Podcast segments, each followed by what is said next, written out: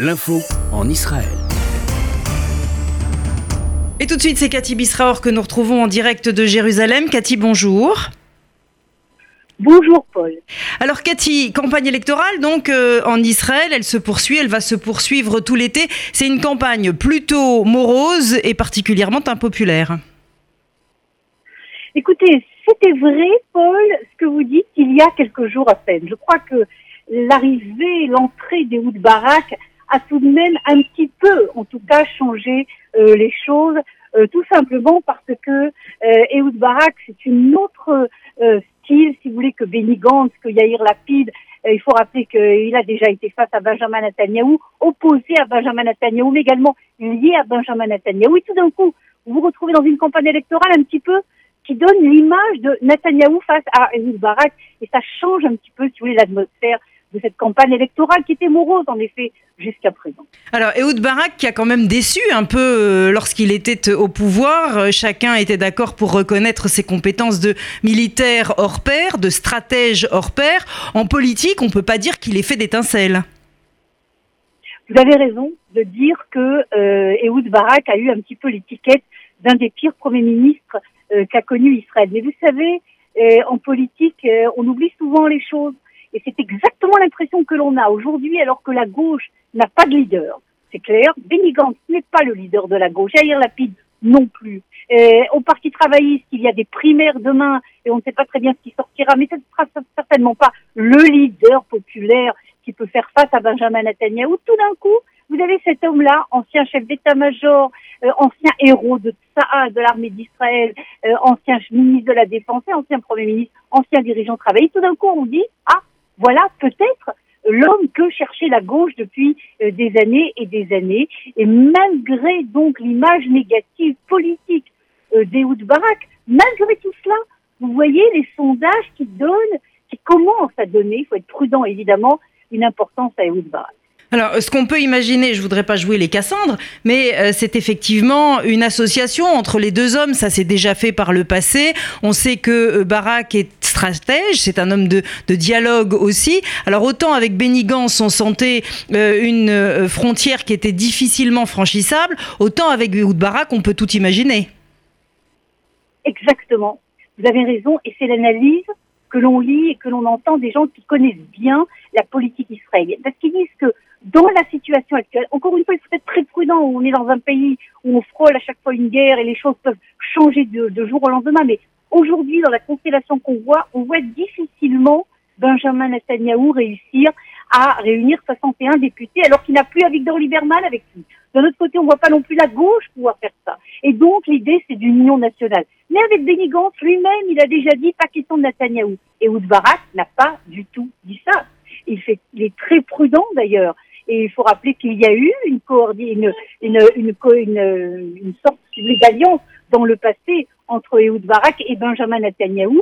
Et je crois que c'est très intéressant de voir que dans toutes les, interventions, pour l'instant, pas nombreuses, mais les quelques interventions qu'il y a eu euh, d'Ehud Barak, il a fait très attention à ne pas rejeter l'idée d'une alliance avec Benjamin Netanyahu. Et donc, en effet, un des scénarios possibles, c'est que toute la gauche se regroupe sous la direction de Barak et qu'on se retrouve au lendemain des élections avec une union nationale Ehud Barak, Benjamin Netanyahu. Un mot peut-être, euh, euh, Cathy, pour euh, changer de sujet d'analyse de la conférence de Bahreïn, cette conférence de Bahreïn qui était centrée sur le volet économique du fameux plan américain pour le Proche-Orient dont on ne sait encore rien. Oui, écoutez, je crois que cette conférence de Bahreïn était d'ailleurs intéressant. Vous savez, le titre de la, conférence de Bahreïn, c'était pas conférence de Bahreïn, c'était atelier économique de Bahreïn. Euh, les responsables américains et aussi bien des pays sunnites euh, ont pris soin de, de, de, trouver une terminologie euh, pour ne pas trop choquer, car il s'agit en fin de compte, si vous voulez, d'une d'une tentative de mettre déjà des pions dans cette initiative Trump, comme vous le dites, dont on ne connaît strictement rien. Et ici, personne n'a d'illusion, Paul dans le Moyen-Orient à feu et à sang et on a vu ce qui s'est passé cette nuit euh, en Syrie avec cette méga attaque euh, qui est imputée à Israël. Apparemment, c'est Israël qui se trouve derrière euh, cette affaire dans ce pays, donc dans ce, cette région du Moyen-Orient à feu à sang. Ce n'est pas uniquement l'économie qui pourra permettre de régler les questions politiques. Il faut un vrai plan politique. Et ce plan de Donald Trump, tant qu'on ne saura pas qui dirigera le gouvernement de demain en Israël, c'est clair qu'on ne pourra pas parler sérieusement de processus de paix israélo-palestine. Une rencontre qui fait polémique en France en tout cas. Deux responsables américains qui ont assisté hier à l'inauguration à Jérusalem d'un site archéologique organisé, dit-on, par une association israélienne représentée par des habitants des euh, territoires. Il s'agirait pour les Américains de montrer une fois de plus leur euh, préférence euh, pour les habitants des territoires. C'est Jason Greenblatt, le conseiller du président Donald Trump, et David Friedman, l'ambassadeur en Israël, qui ont assisté en compagnie de responsable israélien à cette cérémonie dévoilant le résultat de travaux archéologiques à Silwan, ce quartier palestinien de, euh, de Jérusalem. Il est rare, Cathy, que euh, de telles cérémonies aient lieu dans euh, ces quartiers palestiniens Écoutez, c'est de moins en moins rare depuis l'arrivée de Donald Trump au pouvoir. je crois que l'administration américaine n'a pas attendu la cérémonie d'hier pour dire haut et fort que l'Est de Jérusalem, c'est à Israël, que le Golan, c'est à Israël. Ils ont même dit, comme vous le savez, qu'une partie de la Judée, de la Samarie, ça doit être sous souveraineté israélienne. Et donc, si vous voulez, ce qui se passe depuis, si vous voulez parler stricto sensu dans le domaine de l'archéologie, où jusqu'à présent, en effet, les délégations internationales qui s'occupent d'archéologie, qui sont très très nombreuses ici en Israël, euh, avaient toujours pris soin d'être très prudents lorsqu'il y avait des fouilles archéologiques dans des zones comme ça qui sont contestées au niveau du droit international.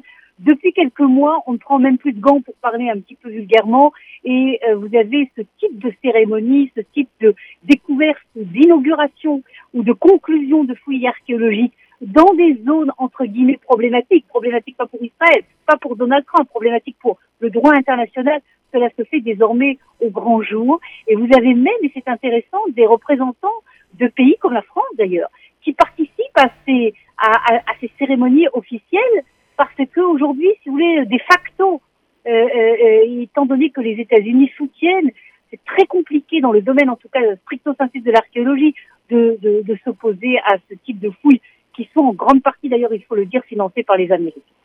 Une dernière question, Cathy. En France, le grand sujet d'actualité, c'est la météo, c'est la canicule. Tout le monde ne parle que de ça sur toutes les ondes de radio et de télévision. Alors nous allons conclure sur la météo. Quel temps fait-il en Israël?